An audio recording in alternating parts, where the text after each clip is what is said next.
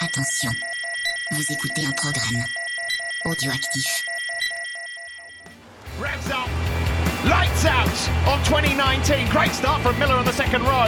And it's a good start from Davizioso also. Not so much for Marc Marquez. Quattraro finally exits pit lane. Oh, dear me, what was he sitting up in the middle of the circuit for? What's happened? He's just thrown something off his bike. He's having a look. He sits up Davizioso. The crowd here go wild. 46 flags everywhere. He has made his move. Oh, Salut à tous, c'est Cyril et on se retrouve pour le numéro 63 de C'est qui en pôle pour parler du Grand Prix du Japon avec Pierre. Comment ça va Pierre? Salut Cyril, euh, bah ça va bien. Ça, va bien? Week-end Ouais. sportif Tu m'as dit? Ouais, week-end euh, sportif, euh, la Coupe du Monde de rugby au Japon, le Ouais. Grand Prix euh, du Japon, la Ligue 1.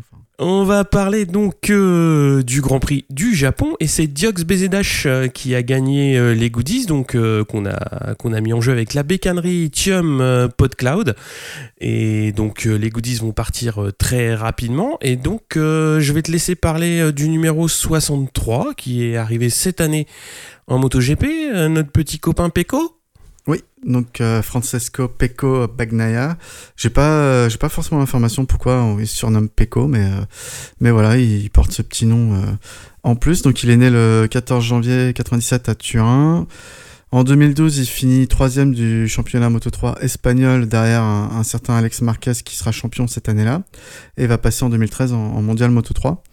Donc après une année complète mais sans points avec une 16e place comme meilleur résultat sur la FTR Honda du team Italia, il va changer de crèmerie et, va sur la KTM du team Sky VR46. Son meilleur résultat sera une quatrième place en, France et il change de nouveau d'équipe pour arriver chez Aspar Mahindra pour deux ans. Donc en 2015 ou 2016 et 2016 pardon, où il fera ses premiers podiums, euh, une troisième place en France en 2015 et trois troisièmes places, une seconde place et deux victoires à Assen et Sepang en 2016. Donc il finira cette année-là quatrième du championnat. Euh, le vainqueur sera un certain Brad Binder. Donc pour le récompenser, son team le fera notamment rouler sur la, sur la MotoGP euh, bah, Aspar euh, en fin de saison à, à Valence. Donc ça, cool, c'était la petite récompense. Ouais, non, c'est vraiment cool. Euh, donc en 2017, il va débarquer en Moto 2 chez Sky VR46. Il se fait rapidement remarquer avec des top 10 réguliers, deux troisième places et deux secondes places. Il sera Rookie of the Year, il termine cinquième quand même du championnat. Puis en 2018, il va remporter un superbe titre de champion du monde Moto 2 devant euh, Miguel Oliveira avec 12 podiums dont 8 victoires. Il sortira jamais des points et uniquement 3 fois euh, hors du top 10 quoi. Donc c'est vraiment une saison euh, complète. Mm. Et en 2019, donc il signe chez Ducati Pramac en MotoGP mais euh, a vraiment du mal à, à passer le cap euh, et euh, se bat plutôt pour ne pas être le pire des, des rookies cette année avec entre lui et Miguel Oliveira. Euh, c'est c'est pas évident pour, pour lui le, le passage euh, en catégorie reine. Ouais, c'est c'est une saison qui est un petit peu, un petit peu difficile. euh. Mm. Moi, je pensais qu'il aurait un petit peu plus de facilité. Après, euh, quand tu vois les, les arrivées de, de certains pilotes expérimentés chez Ducati, bon, euh, je pense qu'ils vont lui laisser le temps de d'appréhender la, la machine. Et puis déjà, la première année, il faut apprendre les circuits à la vitesse, à la vitesse des MotoGP. Hein, Mm. Donc, euh, Ah oui, non, je Ouais. me fais pas d'inquiétude sur, sa, sur la suite de sa carrière en, en MotoGP. hein. Il a fait top 10, euh, il fait top 15. C'est son année de rookie. euh, bah, L'année prochaine, il a un contrat avec Pramac et je pense que c'est là où il devra montrer euh, de la régularité Mm. et puis euh, de la progression. des- ouais. de la progression. Et puis, il n'y a pas de raison que, que ça le fasse pas. Je veux dire, il y, a- il y a pire que lui sur le, le plateau, à mon avis, en talent pur. Ouais, c'est clair. ouais. chez les vieux et chez les jeunes. C'est ça. C'est ça. Ah, chez les jeunes, non. Bah, si, il y a que Oliveira, mais bon. et Bon, pas mal. c'est la, la machine, je pense. Ouais, la machine Enfin, est un peu compliquée. Enfin, Ouais. On va parler un petit peu des, des petites news avec euh, bah voilà une première photo intrigante, on va dire, de Lucas Mayas, qui a Ouais. publié donc sur euh, sur c'était sur Instagram, je crois, une euh, C'est ça, ouais. une vidéo où il est en train de tester euh, la moto et du team Ayo en Italie, donc euh, à suivre, voir si euh, ça va déboucher sur euh, bah, sur une arrivée, pourquoi pas en moto euh, l'année prochaine. Alors je me suis pas penché sur euh, les potentiels conflits de date Parce Ouais. que s'il est engagé en, en Super Sport 600 et en, en Moto E, il peut y avoir des conflits de date, donc euh, on va voir. Après, euh, Ouais, bon, bah, Bah, bah, cette année, on sait qu'il y avait deux week-ends de courses qui se croisaient Mm. euh, entre MotoGP et World Superbike, mais après, on sait que la Moto E, c'est pas sur. mm, ouais, c'est pas sur toutes les étapes. Donc, à, à voir s'il y a vraiment. Peut-être qu'il y a une étape qui qui va rater, mais euh, Mm. bon, on verra. De toute façon, on- n'en sait rien d'ailleurs. De toute façon, Ouais. pour l'instant, c'est que des spéculations. On a donc euh, deux wildcards en Moto 3 pour ce Grand Prix du Japon. Donc Yamanaka Rusai et Azegawa Sho. Voilà, qui, Ouais. vont, qui vont courir en Moto 3. En MotoGP, donc on a Sylvain Guintoli qui a été wildcard sur ce Grand Prix de Motegi pour Suzuki forcément. Elle était très attendue, mais c'était logique que ça arrive maintenant. Donc c'est la prolongation de Takaki Nakagami chez LCD Honda Idemitsu pour 2020. J'ai pas vu fuiter l'information du coup s'il allait récupérer euh, une Honda 2020 ou une Honda 2019. Il n'y a pas eu vraiment pas de, clarification de ce point Ouais. de vue-là. Ouais, bon. Et puis la grosse news qui a, qui a fait le buzz entre euh, la Thaïlande et, euh, et le Japon, c'était euh, le retour de, de Johan Zarco euh, sur une MotoGP dès cette fin de saison. Ouais. Donc euh, des Phillip Island euh, la semaine prochaine. Pas chez KTM, hein, mais chez Honda justement. étonnant, justement en remplacement de Nakagami Oui. qui s'est blessé à l'épaule et du coup qui, qui, qui a pu rouler là en- au Japon pour, pour son Grand Prix euh, à la maison mais qui préfère euh, aller se faire opérer en sachant qu'il y a une longue rémission de d'au moins trois mois pour arriver en pleine forme l'année prochaine euh, plutôt que de courir encore sur ces trois derniers Grands Prix pour, euh, pour des prunes hein, et puis, euh, et puis euh, se faire opérer cet hiver mais ne pas forcément arriver prêt pour 2020.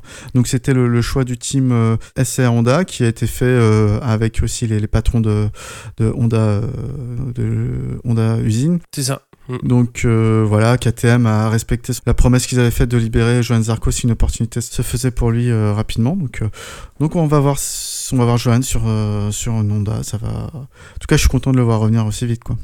Ah oui, que, euh, clairement. Euh, moi, je pensais pas. Après, euh, voilà, faut. Enfin, on le savait tous qu'il fallait énormément de chance pour le revoir d'une manière ou d'une autre sur, euh, sur une MotoGP euh, dans un avenir plus ou moins proche. Après, Mm. euh, bon, bah là, voilà, c'est comme tu l'as dit, c'est la blessure de, de Nakagami qui a, qui a amené ce concours de circonstances. Savoir que c'est la même blessure que Marquez euh, l'année dernière et que Nakagami a pour objectif d'être euh, à 100% pour les essais, euh, je crois, en Malaisie l'année prochaine, donc en février. Donc du coup, euh, c'est ça qui a un petit peu euh, anticipé l'opération, puisque c'est à peu près la, la même opération. Et donc forcément la convalescence qui va être identique à celle de, de Marquez, et donc il fallait Mm. louper les trois dernières courses. Et euh, bah voilà, euh, Zarco étant seul, au début ils avaient pensé à Bradle, mais euh, de ce que j'ai lu, il est pas mal occupé pour préparer la moto de l'année prochaine. Et donc du coup, bah, Cecchinello a proposé Zarco euh, et Honda a dit ok, si c'est si c'est jouable, on tente le coup. Après, euh, bah moi je ne pensais pas que ça fermerait la porte Yamaha parce que je me suis dit euh, on est quand même à peu près sur les mêmes comment dire les mêmes conditions qu'un pilote qui terminerait la saison chez Honda et qui partirait chez Yamaha l'année prochaine. Savoir qu'il y avait des, des bruits de couloir sur, euh, sur la, potentiali- la potentialité d'être pilote essayeur l'année prochaine. Et du coup, bah, l'annonce des, trois dernières courses chez Honda pour, pour Johan a tout de suite déclenché l'annonce de Folger en tant que pilote d'essai euh, Yamaha l'année prochaine. Donc clairement, la porte est refermée. Bah après l'annonce de Folger, euh, elle était assez étonnante euh, dans le sens où euh, c'était quand même euh, fait, bon bah vu que Johan euh, euh, part chez Honda juste pour ces trois courses, nous euh, on veut se concentrer avec un pilote d'essai euh, euh, tout de suite. Et euh, grosso modo, euh, c'est un peu par défaut quoi qu'ils reprennent Folger. Je- ça veut pas dire qu'il est mauvais, mais c'était que c'était vraiment le second choix de, de Yamaha quoi. Vu qu'ils avaient, euh, ils avaient vraiment Zarco en ligne de mire. Ouais. Donc, euh, donc ouais, c'était, c'était étonnant. Après, du coup, chez Honda, ils ont bien, ils ont bien mis tout de suite des, des barrières en disant, voilà, c'est, ça veut, on n'a rien promis à Johan. ça veut pas dire qu'il, qu'il roulera pour nous l'année prochaine. Il n'y a pas de place. De toute façon, on a tout, toutes nos motos sont prises, euh, sont sous contrat. Donc, euh, Mm. ils ont bien mis les gros guillemets. Bon, Même pas- lui, il l'a précisé. hein, il a dit qu'aucune Ouais, ouais. promesse lui avait été faite, euh, etc., etc. Après, Il y a un, un cas très improbable, mais, mais voilà, pour l'instant, c'est tellement loin que. bah, trois courses, c'est pas si loin. hein. Ouais, mais dans le sens, euh, quand même, pour casser, arriver à casser un contrat, euh, c'est pas, pas évident. Euh, je- je- euh, Lorenzo a l'air de, de vraiment vouloir euh, faire quelque chose, quoi. Et, et moi, il me semble pas dans le même état d'esprit que, que Johan euh, avant, avant sa, dé- sa, sa demande de, Ouais, ouais, de révision de contrat, quoi. Ouais, ouais. Ma foi, on verra. Hein. Oui, on verra. On verra parce que bon, bon, on y reviendra après le Grand Prix du Japon, mais euh, ouais, les résultats sont assez catastrophiques quand même. Ouais, Donc, euh, je te laisse poursuivre avec les news, mais en tout cas, euh, bah, ce qui est intéressant, c'est que bah, voilà, il va pouvoir euh, montrer qu'il est rapide ou pas.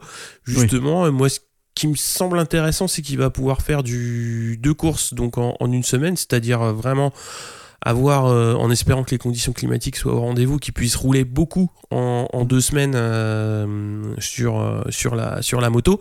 Mm. Où là, bon bah de toute façon, on verra si assez vite s'il est compétitif euh, ou pas, enfin s'il est dans le coup. Mais après, ça laissera deux semaines, donc justement pour essayer de cogiter un petit peu les choses avant Valence. Et, et c'est une configuration qui est qui est pas qui est pas mauvaise. Je trouve qu'il y a moyen de faire un coup, il y a moyen de faire quelque chose, même si effectivement ça débouche sur pas grand chose, ça peut juste remettre un petit peu les pendules à l'heure sur euh, sur sa manière d'être et, euh, et sa manière de, enfin sa vitesse pure aussi. Ouais. Donc je trouve que ouais, c'est un- après c'est un pari euh, comme tout comme tout ce qu'il fait depuis cette saison. hein. Il y a beaucoup de paris euh, qui, qui sont gagnants ou perdants. Ça c'est ça c'est l'avenir qui le dira quoi. Mais euh, moi je trouve que c'est intéressant pour ça. Après ça aurait été une piche pour une course. Un peu comme ce qu'avait fait euh, Loris Baz l'année dernière en, en Angleterre. Sur une course, c'est quand même très difficile de pouvoir euh, appréhender la moto du, du vendredi au dimanche. Il n'y a pas de baguette magique. Là, il a quand même trois courses. C'est c'est pas négligeable. Ça peut, ça peut quand même faire, euh, faire la différence, à mon avis. Bah, ça serait bien, alors sans vouloir euh, prouver quoi que ce soit aux autres, en tout cas, ça serait bien que lui, il se rassure. C'est ça. Même euh, si, même Mm. s'il performe euh, pas, on va dire, euh, par rapport au classement général ou j'en sais rien, au point, que lui, il reprenne des sensations Ouais. et il se redise, euh, ouais, je suis, un, je suis un pilote euh, MotoGP et je fais des choses et je, je me sens bien sur une moto, quoi. Mm, mm.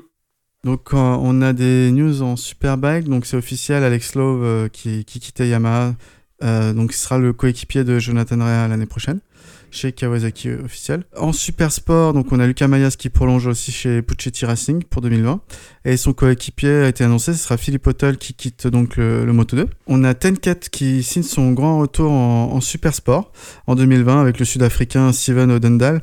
Donc on sait qu'ils ont un palmarès Tenket euh, long comme le bras en, en super sport. Ils ont gagné avec euh, avec un, un Français Forêt euh, notamment en 2000 euh, dans, dans les années 2000, je pas Mhm. envie de dire de bêtises. Et euh, on a aussi une super news pour les Français, donc Bartholomé Perrin, qui a été qualifié pour euh, la Red Bull Rookies Cup euh, l'année prochaine. Donc on, on verra, on verra ce, ce petit Français qu'on a rencontré euh, au French Ouais. euh, sur les pistes du, du MotoGP l'année prochaine euh, en Red Bull. Et euh, bah, ça fait plaisir. Quoi. On n'a pas encore eu la sélection totale. euh, ça, c'était juste les présélections. euh, Des nouveaux pour les entrants. nouveaux en fait. arrivants, Ouais. ouais. les nouveaux entrants. Mm. Donc on ne sait pas encore si, euh, si les Français de cette année euh, restent ou pas en compétition. Bon, bah on va rentrer dans le vif du sujet avec euh, la course et les qualifs Moto 3. Donc c'est Lopez, Antonelli, Garcia et Yurchenko qui passent en, en Q2 et c'est Antonelli qui va faire la pole devant Lopez et Suzuki. On a Yurchenko 4, Garcia 5, Dalla Porta 6, Cornfail 7, Canet 8, Vietti 9 en course. Donc ça part pour 20 tours avec Suzuki qui mène la danse euh, au début de course, avec Cornfail et Rodrigo qui vont chuter. Boussamos également dans le premier tour. On va avoir une chute également de Darin Binder. En tête, on a toujours le local Suzuki devant Garcia, Arenas, Dalla Porta, McPhee et Canet. Donc personne n'arrive à se détacher comme, euh, comme habituellement dans cette catégorie. Et on a Arbolino qui va chuter également à mi-course. Dalla Porta bah, se montre un petit peu plus pressant et mène le peloton par, euh, par intermittence. Le groupe s'est réduit à 6-8 en tête et il commençait à y avoir un petit écrémage euh, au, au rythme. Et Canet va chuter et repartir, mais ça laisse euh, le champ libre à Dalla Porta pour prendre un petit peu euh, le large au général. Canet qui va repartir au-delà de la 20e place et va finalement abandonner. Alors ça va se jouer à 5 pour le podium entre Dalla Porta, Suzuki, Arenas, Vietti et Garcia. On a Dalla Porta qui s'impose devant Arenas et Vietti, Suzuki 4 et Garcia 5 Dans le deuxième groupe, on a McPhee qui mène devant Mazia 7, Ramirez 8 et Lopez 9. Tu voulais dire quelque chose, non? Ouais, bah euh, déjà, Dalla Porta, euh, euh, vraiment sur cette fin de saison, euh, euh, il est costaud dans sa tête, quoi, parce que il est en tête du championnat, il peut tout perdre, euh, dans le sens où rien n'est joué, et euh, il arrive course après course à, prendre, euh, gagner ou à prendre des très gros points, quoi, à être là. C'est vraiment costaud ce qu'il fait. Canette, on voit, bah, c'est pas la première fois, il plutôt perte de moyens dès qu'il a un peu de pression, je trouve. Euh, je dis pas que c'est facile, hein, bien sûr. Ouais, ouais, ouais, ouais. Euh, clairement, là, il, il est pas entièrement sorti de la course, mais enfin de, de, de la course au championnat, pardon, mais bah il a 47 points d'écart, quoi, et ça fait, ça commence à faire beaucoup alors qu'il reste euh, euh, trois courses. Mm. Euh, moi, j'ai bien aimé, encore une fois, c'est voir des Vietti, c'est voir des Sergio Garcia arriver, et, et là, ils sont devant, ils jouent la gagne, c'est des petits qu'il va falloir suivre parce que parce qu'ils promettent. En tout cas, l'année prochaine, euh, bah, potentiellement, faut, faut les surveiller, quoi. Ouais, ouais, c'est clair, ouais, c'est c'est intéressant de voir justement, bah, on- comme on parlait de Bagnaia Mm. euh, tout à l'heure euh, quand on parlait de son numéro, il a été très rapide, très rapidement performant en, en Moto 2, ce qui lui a permis de, de ne pas stagner dans, dans la catégorie. Et c'est ça qui est important dans, pour, pour les jeunes pilotes, à, à mon avis, hein, c'est d'arriver vite à, à montrer euh, qu'ils qu'ils sont devant et euh, de manière à sortir du lot et à avoir vite euh, des, des comment dire des ouais des les moyens qu'il faut pour euh, pour pour performer quoi et Mm. là clairement euh, c'est des pilotes qui sont qui sont jeunes qui sont vite devant et euh, qui, qui justement vont pas stagner dans la catégorie et vont vite passer à l'échelon du dessus bon quitte à y passer peut-être un petit peu plus d'années mais mais au moins ça avance quoi Ouais. au moins ça progresse et ça avance Bah après j'ai une petite déception pour Suzuki qui a mené Ouais. une partie de la course devant son public et puis euh, il se fait doubler à deux virages de la fin pour le, le, le podium quoi pour la troisième place. Mm. Euh, bon bah c'est le jeu hein. mais, Ouais. mais clairement c'est dommage que bah, après sur les autres courses euh, on a vu que pareil les japonais ils ont eu des petits soucis c'est vraiment dommage mais bon c'est pareil ça c'est c'est un petit un petit gars qui va Bah, il a fait déjà quand même une saison, une une bonne saison quoi. Il, il a, il a commencé vraiment à pointer le bout, plus que pointer le bout de son nez quoi. Et ça fait longtemps qu'on n'a pas eu des, des pilotes japonais euh, qui, qui, qui se montrent comme ça et, et c'est, intéressant de le voir, euh, de le voir faire. Après, euh, voilà, la- le Grand Prix à la maison, c'est jamais facile euh, Mm. non plus dans, dans la tête. C'est vrai qu'il a pas mal mené et il se fait, il se fait, il se fait avoir sur le dernier virage. Bon, bah, c'est un- c'est jamais facile, mais euh, bon, c'est, c'est comme ça. Il était au moins dans le bon groupe. Il était dans le paquet de 5. Bon, bah, il, il se retrouve quatrième, c'est, c'est con, mais euh, bon, c'est comme ça. Il en faut un. oui oui c'est ça Euh, on passe au Moto 2 allez Allez, donc en Q1, c'est Garner, Navarro, Bezeki et Chantra qui, qui sortent euh, du, du paquet par le haut. Et on a Marini qui va être en pôle devant Fernandez et Baldassari qui complètent la première ligne. On a Marquez 4, Navarro 5, Chantra 6, Lutti 7, Bezeki 8 et Schroeter 9. Euh, Ouais. en- je Oui, te coupe ouais. là t'as t'as vu la- le save de Marquez en en FP3 si je dis pas de bêtises? Ouais, FP4 ouais, ouais, tu peux en parler. ouais. Bah voilà, il, il sort d'un virage. euh, c'est, il fait la reprise d'accélération tout de suite. La moto part en, part en high side et Ouais. puis euh, il reste accroché à la moto, mais mais c'est très puissant parce que on voit qu'il est obligé de se gainer euh, de tout son corps Ah oui. et on voit que l'airbag aussi s'est déclenché. Euh, donc ça a dû faire un, ch- un, un surchoc quelque part, Et- mais il reste accroché et, et il arrive à maîtriser sa moto et à l'emmener sur le bord de la piste pour remonter dessus quoi. Ouais, Au bord du muret et, et c'est reparti Mm. quoi. Impressionnant. Bah ouais, c'est une- oui, impressionnant. Il y aura plein de choses impressionnantes dans cette course moto 2 quand même. Ouais, pour une fois, ouais. Ouais. Donc on a Nagajima qui va partir en fond de grille, je crois qu'il a eu un problème sur, euh, sur la piste, pas sur le, le warm-up. On a Marini qui part euh, très fort, donc ça va chuter au T1 entre justement Nagajima et Tulovic. Devant donc c'est Marini, Fernandez, Baldassari et Chantra qui, qui mènent le, le peloton. On a Boulega qui va chuter et Marquez qui va se faire une grosse chaleur dans le dernier virage qui va leur pousser au fond du, du premier paquet. On va avoir un énorme contact entre Martin, Binder et Loves. Alors ça gère bien euh, pour euh, éviter que tout le monde ne chute. Mais Ouais. par contre, bon bah Loves il va abandonner suite au contact puisque son, son guidon est pété. Et euh, on a Binder aussi qui va repartir avec un, avec un protecteur de levier complètement à l'équerre. Marquez dans, dans l'affaire s'est replacé cinquième. On a une grosse chute qui va impliquer Vieré et Lequana qui reste au sol en piste mais qui va être qui va être évacué. Et devant on a Marini, Lutti et Baldassari et on a Garner qui va à nouveau chuter et on a Lutti qui va prendre la tête à 12 tours de l'arrivée et on a Martin qui fait euh, une course quand même assez solide jusque-là puisqu'il remonte à la quatrième place. Mm. On a Bezeki qui abandonne euh, après une course dans le top 10, mais voilà, manque de bol, il ira pas au bout, mais c'était pour le coup une, une, des rares courses où il était plutôt, plutôt à son avantage. On a Marquez qui doit s'employer pour limiter la casse au championnat. Il est à la bagarre avec Navarro et Schroeter pour la 5.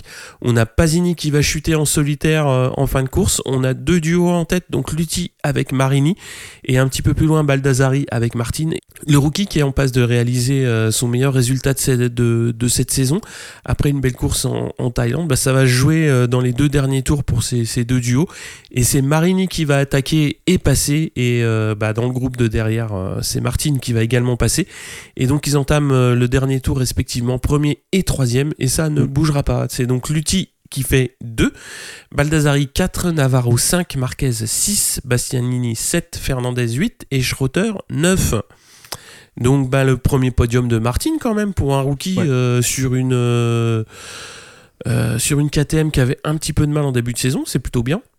Ouais, bah ça prouve que, bah, avec les résultats de Brad Binder sur les circuits précédents, ça prouve que le, le, châssis, ils ont trouvé quelque chose qui fonctionne, ils ont trouvé des réglages qui fonctionnent, et mm. puis bon, bah, euh, c'est quand même un champion du monde Moto 3, euh, voilà, il a mis une demi-saison à se faire peut-être à la catégorie. C'est ça. C'est peut-être un circuit qui lui plaît un peu plus que les autres, et il arrive à se montrer, à jouer le podium, et, et c'est top, quoi. un podium sur sa, sur sa saison de rookie, c'est vraiment top. Ah oui, ah oui, clairement, ouais. Ouais, ouais, quand t'es, quand es rookie en, Moto 2, sachant que quand même la Moto 2 c'est un sacré, euh, un sacré réservoir de, vieux briscards, euh, c'est, quand même, euh, c'est quand même pas mal de pouvoir placer un podium dès la première saison. Bien sûr.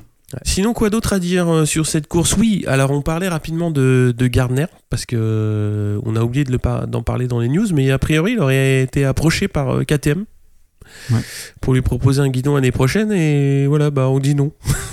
Encore. Ouais, il disait, il a, pas voulu. Bah, il disait qu'il voulait continuer encore un an en Moto 2, donc c'est peut-être, c'est peut-être une réponse polie. C'est peut-être aussi vrai. Je pense que bon, même si c'est toujours bien de, dès que t'as une ouverture en MotoGP de la saisir, je pense qu'il sent que c'est quand même un panier à crabe cette histoire et, et que bah, si c'est pour signer pour un an et que l'année prochaine il est pas gardé, donc euh, enfin, je veux dire, si pour signer pour un an en 2020 et qu'en 2021 il est pas gardé, c'est un peu, c'est un peu pour rien. Je pense que mmh si tu regardes purement ce qu'il peut faire, c'est s'améliorer, être plus constant sur les courses. Oui. Et euh, vraiment viser un guidon euh, à la MotoGP à partir de 2021, hein, peut-être pour un team euh, plus plus satellite par exemple qui emmène plus les rookies plus loin qu'un team officiel où ça risque tout de suite d'être beaucoup de pression quoi. C'est là où, où moi j'ai eu un peu les yeux qui ont fait demi-tour quand, quand j'ai lu que KTM aller chercher Gardner parce que bon c'est je dis pas que c'est un mauvais pilote hein, c'est un très très bon mm. pilote il est souvent aux avant-postes mais il chute beaucoup mm. et euh, je pense que mm, tu vois euh, il a raison euh, dans le sens de dire ouais je préfère rester une année de plus pour stabiliser un petit peu tout le bazar après on n'est pas dans sa tête non plus mais effectivement je pense que KTM, quand ils en sont allés chercher Garner en Moto 2 euh, pour, euh, pour son écurie euh, principale, ah, comment dire? C'est un peu compliqué. Ouais, mais moi je me dis, s'ils sont allés chercher Gardner, c'est qu'ils sont aussi allés chercher Marquez par exemple. Bon, Marquez, Alex Marquez. Je c'est quand tu regardes qui, qui t'as envie de faire monter en Moto 2, de Moto 2 à Moto GP bah, tu regardes les premiers, quoi. Et Marquez, il fait une saison euh, incroyable. Je suis pas, je suis pas sûr qu'ils. Enfin, je pense qu'ils sont allés lui poser la question aussi. Ouais, je sais pas. Moi, en tout cas, ça a pas fuité. Et là, ça fuite. Non. Enfin, là, ça a pas fuité. C'est Garner qu'on a parlé. Donc, bon, voilà. C'est pas bien grave. On va passer au MotoGP? Ouais. Donc, on a eu pas mal de petites, euh, de petites choses euh, avant les, les, les qualifs. Donc on a appris euh, donc le samedi euh, que le Sylvain Guintoli avait été euh, pris à rouler en FP1 et en FP2 avec un moteur 2020. Et du coup, il a vu ses temps annulés. Donc heureusement qu'en FP3, il avait roulé avec le moteur normal 2019 et il avait pu se qualifier pour la Q1 et, eh pour la course. Parce que voilà, avoir ses temps annulés, c'est pas hum, c'est pas top. Bon, pas comme avoir, euh, ouais. a priori, les journalistes anglophones sur la question, ils étaient assez partagés. il y aura peut-être une enquête un peu discrète en côté Suzuki, enfin de la direction de course vers Suzuki pour voir si c'est vraiment une erreur du team ou s'ils ont essayé de faire genre pas vu pas pris, euh, on, on essaie de, de développer notre moteur 2020 un peu en, en avance Ah sur les bah- ah ouais? Courses. Tu crois? Ouais, c'est. Bah, certains journalistes euh, se posaient la question. Euh, c'est quand même une grosse bévue. Hein. Ah bah oui, Parce qu'en fait, euh, bon, je réexplique. on parle pas d'une visière de casque quoi. C'est ça. A priori, les pilotes euh, Wildcard KTM et Aprilia aujourd'hui ont le droit d'utiliser un moteur 2020 parce qu'ils ont des allocations. Ouais. Parce qu'en en fait, ils n'ont pas fait de podium, euh, notamment l'année dernière. C'est un système de si t'es nul, l'année d'après, t'as le droit d'avoir des, des concessions. euh, non, mais c'est ça, grosso Oui, modo. oui, oui. Et comme Suzuki bah, avait fait des podiums avec Rins et euh, Yannone l'année dernière, ils ont perdu ces concessions cette année. Mhm. Donc, voilà, peut-être qu'ils sont pas fait attention au règlement euh, et qu'ils ont cru qu'ils avaient encore cette possibilité. Ouais. C'est c'est quand même bon. Voilà. Je sais pas qui c'est Camille, euh, c'est pas la première fois qu'un team li- lisait pas le règlement. c'est pas toi. Ouais. Non, mais moi ça m'étonne, euh, ça m'étonne. Tu t'inscris, euh, tu t'inscris sur une euh, sur une épreuve comme ça avec euh, entre guillemets, euh, enfin avec un, un budget énorme et t'as personne qui est foutu de lire le règlement pour te dire non les gars le faites pas, si on se fait gauler euh, ça craint. Ouais. Euh, bon voilà, tu te fais gauler. euh, je trouve que c'est un peu dommage. Bah, carrément. Mm. Euh, en FP3, on a également eu Rabat qui a utilisé un moteur hors de ses allocations. Qu'est-ce Euh, qu'il fait de ces moteurs sans déconner Ouais, bah il chute beaucoup, peut-être qu'il a tous les carters qui, sont trouvés, qu'il- je sais pas. C'est vrai qu'ils sont tous pleins de sable. Donc de ce fait, il, il aurait dû partir dernier en, en course, ça aurait bien facilité la vie à Yonane. Euh, seulement, seulement, il a préféré ne, ne pas courir parce qu'il avait aussi un problème à la main depuis, euh, depuis Aragon. Euh, du coup, il a préféré se, au final, quitte à partir dernier et ne rien faire, se réserver pour, pour l'Australie. Donc euh, en Q1, on a Cal Crutchlow et, Alex Rins qui s'en sortent. Nakagami ne pourra pas faire mieux que 3 lors de cette session devant son public. Mm. En Q2, donc on a Marquez qui vient signer la pole devant Morbidelli et Quartararo, les, deux Yamaha euh, satellites. Vignales partira à 4. Cal Crutchlow fera une belle euh, cinquième euh, sur la grille. Miller 6, Dovis 7, Petrucci 8 et Aleix Espargaro 9. Donc euh, en course, ça part en tête et, Marquez fait un, beau départ. Donc Miller également, alors que Vignales va, perdre un peu dans les premiers virages. Quartararo se débarrasse de Morbidelli et vient titiller Marquez en se permettant de le doubler. Mais Marquez va répliquer euh, rapidement en le repassant puis, va se détacher. Donc la course à ce moment-là va principalement se concentrer sur, la troisième position. Un temps dévolu à Morbidelli puis à, Jack Miller, c'est finalement Dovi qui s'en empare et qui parviendra à résister à Vignales en fin de course, alors que celui-ci euh, va revenir assez fort. Euh, Dovi va dans le dernier tour va revenir sur dans la roue de, de Fabio. À ce moment-là, il, prenait une demi seconde au tour, je crois. À l'horizon euh, des derniers virages, mais il manquait un petit tour ou, ou on va dire 5 virages pour pouvoir le, le doubler. Donc Marquez est vainqueur devant Quartararo et Dovizioso. Vignales 4 à 2,6 secondes de Marquez, mais après c'est un, grand écart. hein. Donc on a Crutchlow qui, qui finit 5ème à plus de 9 secondes, Mm. suivi par Morbidelli et, et Rins. Mir 8, Petrucci 9 et Miller 10. À noter les chutes de Yannone parti dernier, euh, parce qu'il a fait une des qualifs catastrophiques, euh, mais revenu 16ème avant de chuter au, au 7ème tour, et de Rossi, donc en difficulté pour le coup, Mhm. à la lutte pour la 11e, 12e place, voire le- Ouais. la 10e, hein, euh, Ouais, avant de partir à la, la faute. là. euh, Mm. ouais. Mm. Avant de partir à la faute au 20e tour. Donc côté Frenchy, on a Quartaro qui finit 2 et Guintoli euh, 20e. Donc euh, voilà, je- le résumé est assez court, mais la, la course, elle était pas, elle était pas très belle à voir. euh. Bon, à part la, la petite bagarre pour la troisième place, c'était assez solitaire euh, sur les positions. Ouais, il y a eu de la baston de Vignales, même si à Ouais. chaque fois, bah, de toute façon, Vignales, bah, il rend les armes assez vite, je trouve. Mais euh, après, de toute façon, euh, on- quand on voit la, la suite de la course, euh, Dovi, quand même, il a fait un bon choix de pneus pour la fin de course, justement. Ouais. Où il Ah remonte ouais, très très il- fort. Il remontait vite. ouais. Ouais, il remontait très très vite sur, sur Quartararo. Après, il manquait, ouais, comme tu dis, il manquait un tour, puisque je crois que le dernier tour, il l'entame avec une grosse seconde de retard et il lui reprend, il lui reprend une demi-seconde. Ouais. Ouais. Donc, ouais, ouais, il était pas loin. Mais bon, ça suffit pas. Après, euh, Bah, toujours pareil, quoi. Marquez qui, qui fait la pole, qui part en tête euh, et qu'on revoit pas. Euh, voilà, Cartaro est pas très loin derrière. Après, euh, un petit point quand même à signaler, Ouais. c'est qu'il y avait plus beaucoup d'essence à l'arrivée euh, dans la Honda, quoi. C'est ça. ouais, il, a calé dans son tour de célébration. euh, Enfin, il a calé Ouais. la d'essence.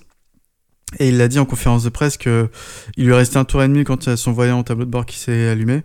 Ouais. Donc il a un peu réduit euh, les gaz, quoi. Il a pu rallier l'arrivée. C'est pour ça aussi Ouais. que, que Fabio est revenu sur lui. Mm, mm. Mais euh, je pense qu'il a dû serrer les fesses. Et puis, euh, il y a des, des journalistes qui ont proposé une analyse intéressante, c'est-à-dire que si Marquez est, est arrivé à ce point short en, en réserve d'essence, en essence, c'est peut-être qu'il a vraiment dû mettre du gros gaz pour pouvoir se détacher de. de Bien sûr. quoi. Ouais, bien sûr. Après, euh, voilà, c'est un point qui est super intéressant par rapport aux, aux physionomies de course euh, des justement des dernières où c'était souvent des duels euh, Quartararo-Marquez.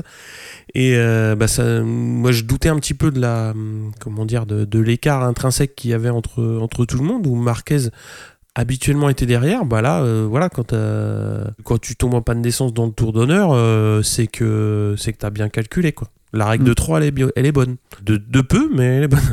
Moi, le point que je voulais, le premier point que je voulais aborder, c'est vraiment euh, la fin de saison galère de Rossi, qui euh, Ouais. on n'en avait pas trop parlé sur les dernières courses, hein, parce que euh, quand même il était. Ouais, c'était. On sentait quelque chose, mais c'était pas encore flagrant comme on a vu aujourd'hui. Ouais, c'était poussif. hein. Déjà, les dernières courses ont, ont Ouais. déjà. euh, ça fait quand même un petit moment qu'on. Bah, ça fait un petit moment que tout le monde voit Quartararo euh, vraiment à l'aise et très souvent sur le podium. Mm. Euh, Vignales fait une deuxième partie de saison plus qu'intéressante et là on commence à voir de plus en plus Morbidelli. Donc ça fait quand même trois Yamaha qui sont aux avant-postes. Là ils sont trois euh, dans, dans le top 6. Et Rossi avait un petit peu de mal sur les dernières courses à être, euh, à être avec eux, à, être, euh, à les accompagner. Et là, clairement, il était détaché et il chute, euh, bah, il chute à 4 tours de l'arrivée, donc c'est pas très loin. Mais surtout, il était, ouais, il, était, il était encore à une vingtaine de secondes de, de Marquez. Et je pense à une petite dizaine de Morbidelli, donc il était détaché, quoi. Ouais, il, sûr. était, il était pas dans le coup. Après, voilà, tout le week-end a été un petit peu en, en dedans. Donc, ouais, la fin de saison galère. Moi, je, ouais, je trouve que c'est ouais, fin de saison compliquée. Ouais. Euh, là, il peut, ouais, il, il a du mal à jouer les top 6 comme il avait pu faire en début de saison. Mm. Euh, ça commence vraiment à, à se ressentir. Et mais par contre, j'ai pas trop de, on n'a pas trop encore de ressenti de d'interview. Euh, bon, à part que bon, la, la moto, elle est pas pas au top, ok, mais comme on voit d'autres pilotes s'en sortir, Mm. c'est vrai que hum, ça peut, on peut plus se contenter de juste ce discours-là. Euh, après, on sait très bien qu'une moto, euh, pour, pour être performant, c'est un paquet. hein, quoi. C'est le pilote Ouais. et la moto. C'est ça. Peut-être qu'elle est pas euh, comme il veut, effectivement, mais Mm. bon, c'est pas au point de Lorenzo et de Marquez, quoi, la différence non plus. Mais euh, Non, mais euh, bah, ça a accentué le trait euh, qu'on voyait se dessiner sur les courses précédentes. C'est-à-dire que on le voyait un petit peu en retrait. Là, il continue à être en retrait et le fait qu'il chute, ça met encore plus en valeur ce, ce- ce- ce- cet aspect-là. Après, euh, de ce que j'ai vu, je crois qu'il a fait un retour en arrière sur l'échappement et sur le, bras oscillant. Donc, euh, ouais, il va falloir euh, essayer de, repartir, de repartir correctement en fin de saison, quoi. Parce que là, ça, commence à devenir préoccupant, j'ai tendance à dire. Bah là, au classement, ça y est, euh, il se fait passer par euh, Fabio, quoi. Ouais. Mm. Donc il est troisième Yamaha sur 4 au classement général, donc bon, il, il est dans le top 7, mais euh, Ah, c'est compliqué, hein. enfin, la, la deuxième partie de saison est compliquée. Ça. Donc, euh, donc, bah voilà, forcément, ça, surtout que la deuxième partie de saison de Cartararo est excellente. Ouais. Il, il descend plus du, plus du podium, enfin, il descend euh, très très rarement du podium. Il est toujours dans les bons coups, toujours bien placé, euh, donc forcément, bah, il revient très très vite, quoi. Mm. Pas que sur Rossi, hein, parce que là, on focalise un petit peu sur celui qu'il a, qu'il a dépassé à l'issue de, de ce Grand Prix du Japon, mais il reste trois, trois courses. Et à mon avis, il y a un très bon coup à jouer. Ouais, bah, ça va être intéressant de voir ce que fait euh, Rossi à, à Phillip Island et en Ouais. Malaisie parce que c'est des circuits qu'il affectionne. C'est ça. Donc à Mm. voir et euh, on saura vraiment si euh, bah, c'est une fin de saison où il sera en dedans et puis euh, pourquoi pas le voir rebondir en, en 2020 Mm. ou alors si c'est si, si vraiment il trouvera une- autre chose quoi. Mais bon, Mm. Après, voilà, ça reste un pilote euh, qui est quand même au-dessus de la majorité du plateau. Euh, euh, J'ai pas envie de me faire insulter sur Twitter, c'est pour ça que je dis ça. Mais non, mais non, mais après, euh, enfin, pas une histoire d'insulte ou pas. euh. C'est, c'est, on a le droit de, enfin, voilà, on voit, on voit tous les mêmes courses et on voit que les Mm. courses, pour aussi, euh, actuellement, elles sont compliquées. Enfin, pas que les courses, les essais et euh, les qualifs. À Misano, il était quand même plus à l'aise, on va dire, mais depuis Misano, c'est, c'est difficile. C'est difficile. Et surtout, les trois autres euh, sont plus à l'aise. Alors après, ceux qui sont toujours au même niveau, euh, c'est les KTM, puisque bon bah là, euh, Paul Espargaro est au pied du top 10, il est 11e, toujours à 25 secondes de la tête, juste devant Oliveira, 12e. Ouais. Donc euh, voilà, Oliveira qui, qui talonne bah, maintenant le, le leader de l'écurie officielle, donc à voir. Bah, Kallio qui parvient à prendre des points. Ouais, deux. Il prend deux points, ouais, bon. Bah, à 30 secondes, euh, coincé entre Bagnaia et Spargaro, enfin Aleix et Spargaro. Hum, hum. Ouais, c'est euh, c'est à voir. C'est pareil, hein. Enfin, c'est toujours intéressant de marquer des points hein, quand tu quand tu arrives là euh, depuis, surtout dans les, les circonstances qui, qui l'ont mise au guidon de cette de cette machine. C'est pareil, il y a encore trois courses pour montrer pour montrer le maillot, hein, comme on dit. Bon, bah pour continuer un petit peu plus bas dans le classement, euh, bah, Lorenzo, 17ème. J'ai envie de dire, euh, bah écoutez-vous le dernier épisode, vous en aurez beaucoup plus parce que on va pas s'étendre Ouais. comme ça euh, non plus toutes les semaines, enfin toutes les deux semaines.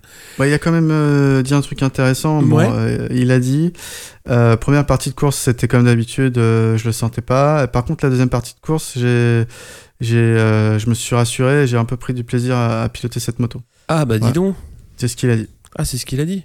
Bah Ouais. écoute, Bon après oui, c'est faut, faut laisser le temps, on verra. De toute façon, on a tout dit comme tu as dit dans l'épisode précédent. Ouais. Euh, je vois Nakagami 16. Mm. On, on comprend mieux pourquoi il fait ce résultat-là aujourd'hui. Je pense que c'est aussi lié à, à sa blessure. ouais. Euh, voilà, j'espère qu'il reviendra en forme l'année prochaine. Euh, C'est un pilote qui a l'air sympathique et puis euh, puis j'aimerais bien voir ce qu'il fait euh, sur la soit il a une Honda 2020 soit il a une Honda 2019 mais s'il a une Honda 2019 j'aimerais bien voir ce qu'il peut faire avec cette moto qui, qui paraît quand même compliquée Ouais, ça a l'air. euh, Ouais, Crutchlow, il en a placé une bonne aussi. hein. c'est ça à la limite je suis je, je dis non je garde ma 2018 quoi Ouais, c'est ça, ouais. La 2018. Je la- je l'avais pas, l'autre est pourri. ouais. Fabio? Ouais, vas-y, vas-y. Bon bah Fabio euh, aujourd'hui avec son sa deuxième place, euh, il devient officiellement le, le rookie de l'année. Et pour lui donc c'est son sixième podium euh, cette année, donc il égale Lorenzo en, en 2008, qui était sur une moto usine lui. Mm. Donc voilà, voilà pas, pas de photo sur ce, ce, ce mini championnat dans le championnat. hein, Ouais. euh, vraiment loin devant Mir, Bagnaia et, et Oliveira. Mm. Euh, il a peut-être la moto la plus facile pour les rookies, mais quand même, faut. Tu peux dire, euh, d'accord, il, il a la moto facile, donc il fait top 10, mais là, il fait carrément des podiums, il Oui. fait arme à jeu égal avec Marquez, donc euh, c'est plus que ça. Mm, mm. C'est plus que. C'est exceptionnel ce qu'il fait, donc je suis content pour lui. et puis, non, c'était vraiment bien de, de voir cette course. Autant en Thaïlande, je, je m'étais dit peut-être qu'il va gagner cette course, mais là, je l'ai jamais cru en position de, de gagner, par contre. Non, Marquez était intouchable, euh, intouchable au Japon. hein. De toute façon, c'était. Mm. euh, Enfin, ça a été assez, assez. Enfin, la, la course, elle a été assez vite, euh, assez vite réglée. hein. Sauf erreur, euh, c'était, c'était plié. Après, le point qui était intéressant, c'est qu'il avait donné, il a, il a donné, je crois, dans une interview, enfin dans un point presse ou un point podium, euh, l'objectif de points qui lui avait été, euh, enfin les, les projections de points qui avaient été euh, faites par l'équipe euh, pour lui euh, à, à Sepang, ils avaient estimé qu'il serait entre, entre 50 et 80 points pour faire une bonne saison. Mhm. Et, euh, et ben quand même le pépère euh, il, est largement au-delà des, objectifs quoi puisqu'on le verra un petit peu plus tard. Il est à 163 points donc c'est euh, c'est nettement au-delà de, de- des- attentes et des projections qui avaient été faites. Donc c'est euh, moi je trouve que c'est intéressant qu'il explique un petit peu euh, enfin qu'il ce genre de petits détails qui, qui, qui fuitent parce que c'est évidemment des choses qui, qui se qui comment dire que les teams euh, préparent Ouais. c'est-à-dire tu sais que bon bah voilà euh, en gros ton t'as ton tableau de marche tu sais que voilà euh, tu fais tes projections sur euh, 10 grands prix euh, etc etc tu tes points d'étape et euh, je trouve que c'était intéressant de d'avoir ce d'avoir ce chiffre et surtout euh, bah, le réaliser quoi parce que ça c'est c'est euh, c'est assez énorme. On poursuit avec euh, avec Honda titre constructeur. Ouais, bah du Ouais. coup, avec les 25 points de Marquez, euh, ça y est, ils se mettent à l'abri et, et euh, Honda à titre constructeur euh, cette année encore. Donc euh, je sais, je- j'ai arrêté de compter le nombre de titres Mhm. constructeurs qu'ils ont, mais c'est. Ouais, c'est important de le faire à la maison. Ouais. Je pense que ça Non, fait des belles photos. Il y avait tout, il y avait toute euh, la pyramide Honda qui était là, avec euh, avec des beaux des beaux costumes, etc., etc. Donc euh, non, c'est il y avait tout le monde. Donc donc c'est bien de pouvoir pouvoir fêter quelque chose le soir au resto, quoi.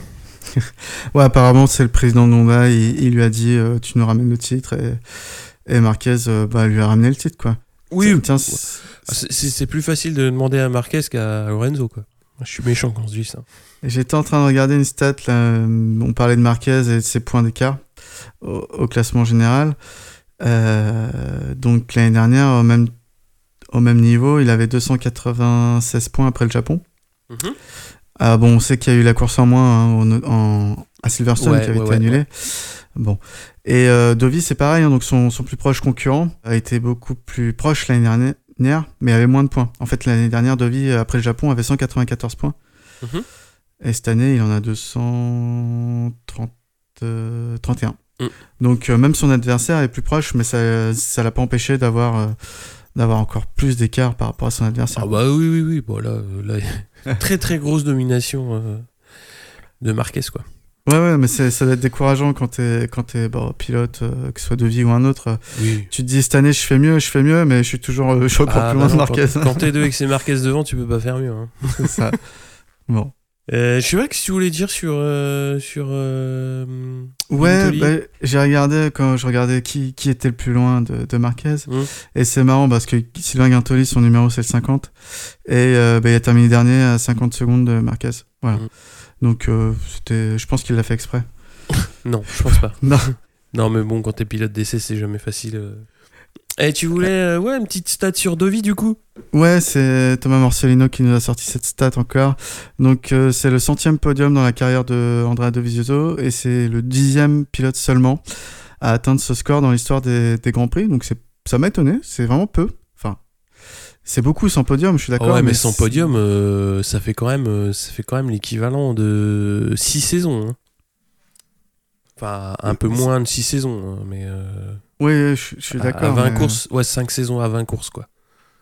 Bon, après, on sait qu'il y a beaucoup plus de courses euh, maintenant que- qu'à une époque, qu'au début des, des Grands Prix. Mais ouais, non, c'est bah, c'est une belle stat quand même. euh, Pour, pour lui, c'est pas, c'est pas tout le monde qui a, qui a son podium. Quoi. Ah ouais, c'est clair, c'est clair. On va faire un petit point championnat du coup? Allez, Alors en moto 3, on a Dallaporta en tête euh, devant Canet. Donc Dallaporta à 229 points, Canet 182, Arbolino 161. En moto 2, on a Marquez en tête, euh, Alex, donc avec 234 points. Lutti deuxième avec 198, Fernandez troisième avec 192. Euh, Et en moto GP, Marquez en tête avec 350 points, Dovizioso deuxième avec 231 et Rins Vignales son troisième et quatrième avec Mhm. 176 points à égalité. Au championnat, on a donc euh, Fabio Quartararo qui est sixième, donc euh, qui a officialisé son titre de meilleur rookie avec 163 points, et surtout premier indé, et ça commence à se creuser avec euh, Miller puisqu'il a 38 points d'avance, et donc euh, premier indé en trois courses, il faut, il va falloir essayer de, de, de ramener ça à la maison, quoi. Ce serait pas Ouais, mal carrément. Ouais. carrément. pour une première saison, ça serait assez, assez impressionnant. Et euh, Zarco, donc euh, 18e avec 27 points, et Guintoli, 23e avec 7 points. Si On je va- Je Ouais, peux rebondir sur Miller, tu as dit un truc intéressant tout à l'heure et du coup là ça me le rappelle. Qui a fait- Miller a fait un bon début de course puis après on il a totalement disparu. Et euh, tu as, fait une remarque intéressante sur les, le choix de pneus que Dovi a, a Ouais. fait. Mais il avait mis un, un soft à l'avant, un médium à l'arrière, Dovi. Alors que Miller il a mis euh, soft soft. Et on voit Mhm. qu'à la fin de course, ouais, il- enfin deuxième partie de course, il, il a tout perdu quoi, euh, Miller. Mhm, Et c'est ouais. peut-être euh, le choix le plus intelligent effectivement euh, à, à faire sur cette course, c'était de mettre un médium à, à l'arrière. Ouais, pff, Miller, il est parti un peu fort, et puis après, bah, ça s'est effiloché, quoi. C'est ça. Donc, euh, donc bah voilà, c'est comme ça. C'est pas de cul, on va dire. Bah non, mais après, euh, voilà, il y a des choix à faire. euh, ça arrive Oui, de oui. pas faire le bon. On va parler donc euh, des autres catégories rapidement, à commencer par euh, le Superbike et le Supersport, puisqu'il courait en Argentine la semaine dernière. Donc en Superbike, comment dire? Il y a eu, il y a eu un putain Du de bordel. Drama. Puisque, a priori, ils sont arrivés en Argentine, la piste avait été resurfacée euh, la veille. Quand, quand on dit euh, arriver, ils arrivent le jeudi et ça a été resurfacé donc le mercredi. Donc, euh, étant donné que c'est en plein désert, il y a eu une piste quand même très très poussiéreuse. Il y a eu pas mal de, de problèmes relevés par les pilotes. Mm. Et donc un gros crash de, ben, un gros high side de, de base euh, le, le samedi. Donc Mm. il a pas pu courir euh, la, la, la course 1. Je crois que c'est en Super Pole hein, qui s'est fait, euh, qui s'est fait Ouais. le- le- Il a eu deux, il a chuté deux fois en fait. Ouais. Euh, il a chuté euh, aux essais libres le vendredi. Euh, C'est là où il a eu la side, il s'est blessé à la main. ouais. Et il a rechuté le, le samedi, effectivement. euh. Et puis il y a Léon Aslam aussi qui s'est pris une- qui s'en est pris une belle. Ouais. Bon, du coup, euh, il y avait a priori des pilotes qui ne voulaient pas courir. hein. Enfin, Mm. tous les pilotes ne voulaient pas courir, mais euh, au moment d'aller sur la grille, donc il y, y avait que 12 pilotes qui, ont, qui se sont alignés. C'est Bautista qui a gagné euh, devant Rea et Razgatioglou. Mais voilà, donc il y a eu un gros problème de, de piste donc le samedi. Mm. La chaleur a fait remonter entre guillemets l'huile euh, Mm. de l'asphalte qui avait été euh, fraîchement déposé euh, et ça a rendu la piste quand même très très piégeuse. Donc euh, il y a eu pas mal de mots échangés entre les pilotes, entre ceux qui, entre les six qui ne se sont pas euh, alignés et qui ont salué, euh, enfin qui ont pointé du doigt le, le manque de courage de certains pilotes euh, justement qui avaient dit qu'ils ne courraient pas et qui finalement se sont alignés suite à bah, suite aux pressions des teams. hein. De toute façon, euh, voilà, les gars ils viennent, bah, faut courir hein, maintenant. hein C'est ça. pas trop le choix. À savoir que les pilotes quand même avaient en tête un plan B dans le sens où les conditions étaient piégeuses justement liées au, à la température de piste qui faisait remonter Mm. l'huile et ils avaient dit bon bah voilà s'il y a un problème euh, le samedi on c'est pas grave on fait deux courses longues le dimanche et euh, on fait pas la Super Pole Race et ils ont préféré euh, bah, maintenir la, course 1 et, euh, et donc maintenir le calendrier du dimanche aussi avec une Super Pole Race et une course 2 qui s'est courue dans des meilleures conditions d'un point de vue d'un point de vue huile justement. Ouais. Donc, Par rapport à ouais. ça, il y a eu, c'est vrai qu'il y a eu pas mal. euh, bon, il y a eu le communiqué officiel des pilotes qui n'ont pas voulu s'engager. Ouais. Il y a eu un communiqué officiel de la Dorna, je filme ou Dorna, j'ai pas envie de dire de conneries, Mm. un des deux. Alors les, forcément les deux ne s'accordent pas du tout sur les raisons. Ah oui. Euh, donc ça c'est, je trouvais ça dommage parce que tu peux reconnaître aussi. Euh, bah, je pense pas que les pilotes ils, ils aient inventé des trucs non plus. Tu peux reconnaître qu'il y a des, qu'il y a des erreurs qui sont faites euh, au niveau par exemple, euh, bah, six mois en amont de la course, tu vas voir la piste, si elle est toujours parfaite, tu tapes du poing sur la table avec le, par rapport au promoteur quoi. T'attends Ouais, pas. c'est ça. qu'il T'attends fasse pas ça la au dernier moment. Ouais. Ouais. Donc, euh, mais après, effectivement, la pression, je pense qu'elle venait pas que des teams parce que bon, il y a plus grand chose à jouer au niveau du championnat du Non, Superbike. non, non, c'est c'est la Dorna qui Euh, met la pression au team, quoi. Ouais, et euh, il y, a- il y a un journaliste qui l'a très bien expliqué, c'est qu'en fait, euh, aujourd'hui, autant il y a plein de circuits qui veulent euh, apparaître au calendrier MotoGP, autant avoir des dates euh, pour le calendrier euh, Superbike, Ouais. c'est très compliqué. Il y a peu de circuits qui postulent. Mm. Euh, aujourd'hui, il y en a 13. Euh, L'année prochaine, il y aura plus déjà la Laguna Seca. Il y en a peut-être un autre qui, qui, en balance, qui sera peut-être retiré. De nom, j'ai plus, plus ça. Et du coup, quand il y a un circuit qui fait l'effort d'accueillir le, le paddock, euh, que ça lui coûte de l'argent, parce que les tribunes sont pas forcément remplies, euh, bah, il faut courir quoi pour, euh, pour pas Mm. que l'année d'après, il, il se retire. Quoi. Mm. Et c'était plus euh, ça qui était pointé du doigt. Je suis d'accord, dans le sens où c'est quand même la sécurité des pilotes qui est en jeu, donc tu peux pas faire n'importe quoi. Oui, non, Donc, carrément. euh, oui, il y a énormément d'enjeux financiers euh, sur, ces, sur l'année en cours et sur les années futures, mais euh, bah, c'est pas en envoyant des pilotes dans les bacs euh, ou dans les murs que ça va solutionner les problèmes financiers. quoi. Ah non, c'est sûr que non. Bah, oui, c'est ça. En fait, c'est Thaïlande et Laguna Seca Ouais. hein, perd- Mm. qui perdent l'année prochaine. Donc, ouais, c'est pas, c'est pas top. Quoi. Ouais, c- moi j'ai trouvé que après euh, c'est Chas Davis hein, qui a, pour, pour le citer, euh, qui, a, qui a parlé au nom des pilotes qui, qui n'ont pas couru. Euh, de mémoire, il y a aussi euh, donc les deux pilotes du GRT, euh, c'est-à-dire Cortese et Mélandry qui qui se sont pas alignés. T'as eu l'averti aussi. Ouais, l'averti. Euh, enfin, bon, l'idée c'est pas de, de, de- voilà de, de faire du name dropping, mais euh, moi j'ai trouvé que c'était courageux de leur part. De le faire, euh, surtout par euh, pour Chas Davis qui est quand même pilote, qui est quand même dans une équipe officielle, et de, de rappeler que avant tout c'est la sécurité des pilotes qui est en jeu. parce que parce que c'est ça qui joue hein. enfin le, voilà Non, bien sûr. à chaque fois qu'ils montent sur la moto c'est ça et si les, si les conditions sont pas bonnes bah faut pas y aller et puis ils ont eu raison On- personne je pense qu'il faut être euh, sacrément con pour leur dire euh, vous avez tort de pas y aller Ah oui, non, Après, c'est qui sont hein. ou un pilote, alors est-ce que c'est c'était vrai ou pas? Enfin, en tout cas, le ressenti du pilote est tel que lui, il se sent pas de courir. Ah, faut pas qu'il court, euh, c'est c'est hors de question. Après, si euh, certains sentaient plus que d'autres de courir, euh, pourquoi pas? Ouais. Hum, Moi, ce que j'ai pas aimé vu de l'extérieur, hein, c'est effectivement tout le monde, apparemment tous les pilotes se disent on roule pas, puis certains après changent d'avis. Euh, J'espère vraiment qu'ils ont changé d'avis parce qu'ils se sont dit que les conditions étaient meilleures et pas parce qu'il y a une pression quelconque, quoi. Ouais, je pense qu'il y a une pression de toute façon Ouais, ouais, mais bon. J'aime bien vivre dans mon monde de bisounours, tu sais. Ouais. Bah, ils sont rigolos avec leurs arcs-en-ciel sur le bidon. là. Faire des trucs rigolos, mais bon, c'est pas comme ça que ça se passe. Ouais. Bon, on va continuer quand même le, le débrief de ce week-end euh, Superbike. Donc en, Ouais. en Super Pole Race, c'est Bautista qui s'impose devant Van der Mark et Rea. Et en course 2, c'est Rea qui s'impose cette fois-ci devant Davis et Razgatlioglu. Baz a couru et est 12e. Au général, donc euh, Toprak euh, Razgatlioglu est titré meilleur pilote indépendant et donc euh, l'équipe Kawa est euh, sacrée meilleur team avant le dernier week-end euh, donc au Qatar euh, qui va se courir maintenant la semaine prochaine. Ouais. Et on va parler évidemment de la course Super Sport puisque là aussi il y a eu une, euh, une belle course.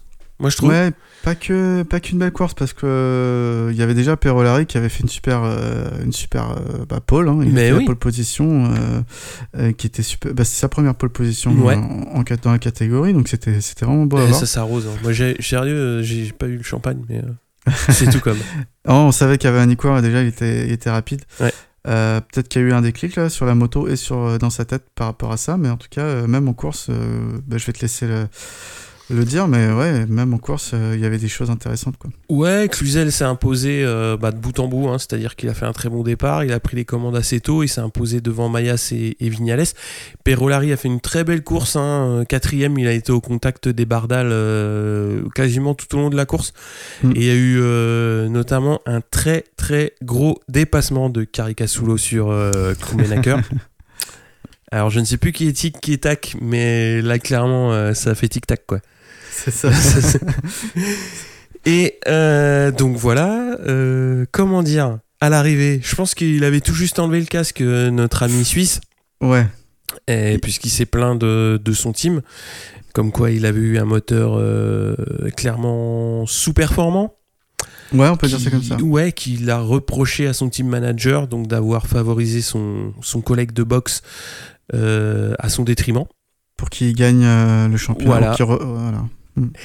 Et donc les mots étaient quand même très très durs. J'ai cherché un petit peu, mais pas non plus beaucoup euh, s'il y a eu une réponse de Bardal à, à son pilote. Euh, j'ai- pas trouvé, mais euh, j'ai trouvé Mhm. que les mots de Krummenacher étaient quand même très très sévères.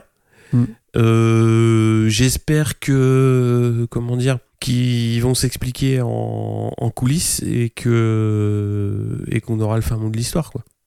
Ouais, bah c'est vrai que c'est étrange de. Bon déjà euh, la victoire de Cluzel, moi j'étais j'étais fou de, jeu, Ah fou de ouais. joie. Ouais. Euh, il revient au championnat, il revient, il est toujours titrable. Bon c'est compliqué Ouais. parce qu'il y a les deux Yebardal devant lui encore, Mm. mais euh, il, il revient titrable. Et ça c'est ça c'est cool. Mayas a fait une belle course également Ouais, et. Perolari aussi. Pour parler de Caricasulo et Krummenacher, euh, la sortie de Krummenacher euh, dans les médias elle est hallucinante. Oui. Euh, vraiment, parce qu'en fait, après, il y a des. Les journalistes, ils ont analysé ses, ses temps autour et. Et euh, effectivement, il roulait moins vite sur les temps autour que, que le reste du plateau devant, en tout cas. Euh, ce qu'il a fait de bien, c'est qu'il a été régulier, il n'a pas commis d'erreur, donc c'est pour ça qu'il a pu se placer. Mhm. Mais en termes purs de vitesse de pointe, il perdait vraiment euh, peut-être 5 km heure sur le reste euh, de- par rapport à Curacao Solo, donc c'est c'est pas significatif. Donc euh, son ressenti, il s'est pas forcément vu dans les dans les chiffres. Après, c'est étonnant dans le sens où bah là il joue la victoire, le titre au Qatar. Mm. Il est toujours euh, premier au classement général devant Caricasulo. Mm. Euh, L'année prochaine, je sais pas s'il y a eu des approches pour qu'il change de catégorie, mais s'il change pas de catégorie, c'est dans son intérêt de rester dans un team où ça a l'air de marcher avec lui. Faire une sortie comme ça, ça te donne pas envie à ton manager de te Oh, une moto, quoi. Bah oui, Bah oui. c'est Enfin, pas possible. bah, clairement. Donc euh, je, je comprends pas trop le, le Suisse. Pourtant, le Suisse n'est pas réputé pour, euh, pour sa virulence. Mais, mais pour une fois. ah bah là, pour le coup, euh, Ouais. Pour le coup, ça a Ah, été mais- franc du collier, quoi. C'est ça. C'est plutôt d'habitude la- Ouais. latin, tu vois, les, les, les Oui. Italiens ou les Espagnols qui, Ouais, c'est vrai. qui sortent des, des trucs comme ça. Bon. Oui, Donc bah on verra là. au Qatar euh, s'ils lui mettent euh, une, une Super Sport 300 dans les pattes. euh, ou ouais, ce serait pas mal. Ce serait pas mal. bon, là, il aurait une raison de se plaindre pour le coup. Non, mais enfin bon. euh, Moi, j'ai toujours tendance à, à faire confiance aux pilotes hein, quand c'est comme ça. Je suis peut-être un petit peu. C'est mon côté bisounours aussi dans ce cas-là. Mm. Mais euh, ouais, moi je trouve que c'est assez, euh, c'est assez hallucinant d'en arriver là. Mais euh, bon, après, s'il a jugé que c'était utile de le faire, euh, bah, il l'a fait. Et ça, euh, c'est encore une fois, euh, c'est. c'est- Voilà. il- On verra la suite. Hein. On verra la suite. Ouais. Ouais. Après, euh, donc il n'y avait pas de Super euh, Sport 300. Non, En c'est un Argentine, peu- C'est un peu loin de les emmener là-bas. C'est Ouais. euh, pas de budget, quoi. Et je te laisse terminer avec euh, une belle clôture euh, en British Superbike du coup. Ouais, euh, du coup, c'était ce week-end. Enfin, c'était aujourd'hui. Il y avait des courses et, et hier. Je crois que les pneus sont encore chauds. Ouais, c'est bien bien chaud. Donc il y avait trois courses pour clôturer la saison en British Superbike. Euh, donc on sait que Redding est arrivé en tête du championnat, mais avec euh, il avait 20, euh, un tout petit peu plus de 25 points d'avance. Mm. Donc c'est son coéquipier Josh Brook qui remporte les trois courses. euh, donc il prend beaucoup beaucoup beaucoup de points, mais Redding assure en faisant 3 puis 2 puis 3 et, du coup il est titré pour 5 points d'avance devant son donc Josh Brook et euh, donc euh, Tony euh, Bridwell qui finit 3. Mm. Donc euh, voilà la phrase qui m'a touché. Bon, la célébration était énorme, mais Ouais. la petite phrase qu'il a, qu'il a mis sur ses réseaux sociaux, c'était euh, que l'année dernière, après euh, donc son, euh, le fait qu'il quitte Aprilia et le MotoGP, euh, il était à deux doigts de tout laisser tomber, mais euh, vraiment de quitter le, le monde de la moto de course. Mm. Et puis bon, il a eu une opportunité en British, il s'est accroché, il y a cru, et, et voilà, aujourd'hui il est titré dès sa première année dans la catégorie.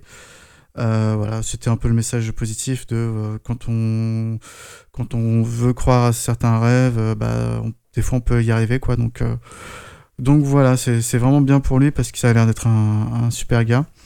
Et puis bah, l'année prochaine, il- on va le retrouver en, en World Superbike, Mm. comme on a déjà dit. Donc euh, on verra ce qu'il ce fait contre des Bautista et des Jonathan Ray. Bah ouais, enfin, euh, ouais, Redding, c'est quand même une, une personnalité quand même à part euh, dans, dans le paddock et je trouve que c'est sympa que qu'il ait pu s'exprimer pleinement dans une, euh, comment dire, déjà dans son pays. Je trouve que Mm. je trouve que ça c'est cool pour lui.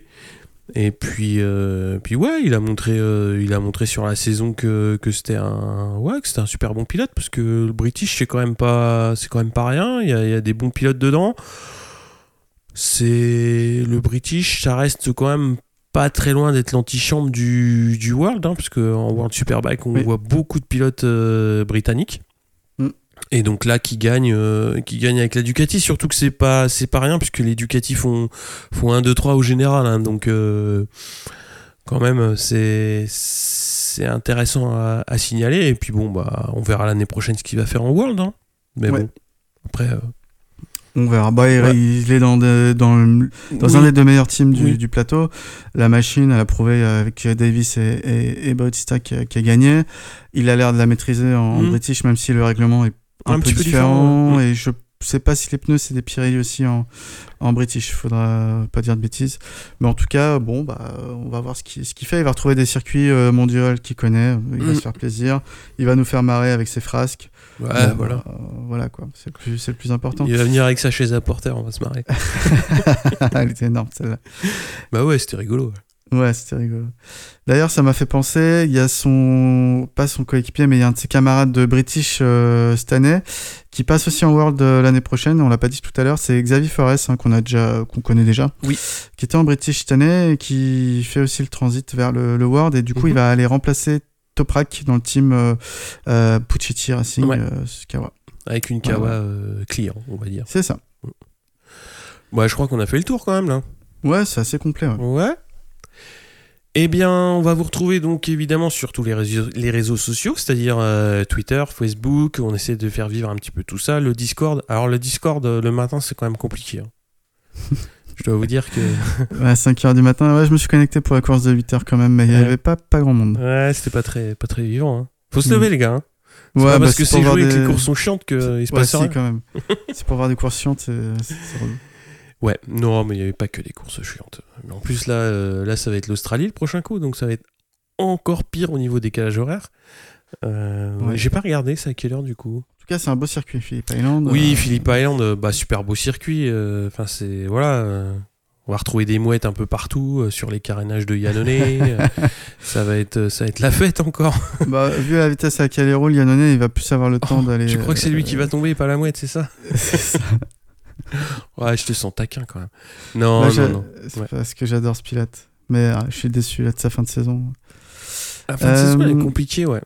Ouais, les plus compliqués qui sont, qu'on va dire que sont milieu de saison. Ouais. Donc pour les courses, quand même, euh, faudra être matinal. Hein, puisque Moto 3, ça va partir à 2h du mat. Oh, Moto 2, 3h20. Et Moto GP à 5h. Donc préparez vos réveils. Euh, ça va, ça a piqué. ça ouais. Ça a piqué. Sur ce, Pierre, merci beaucoup. Allez, ciao, ciao. On se retrouve euh, bah, peut-être très très vite, sûrement. Là, Oui, parce que là, c'est dans une semaine. Allez, ciao. Salut tout le monde.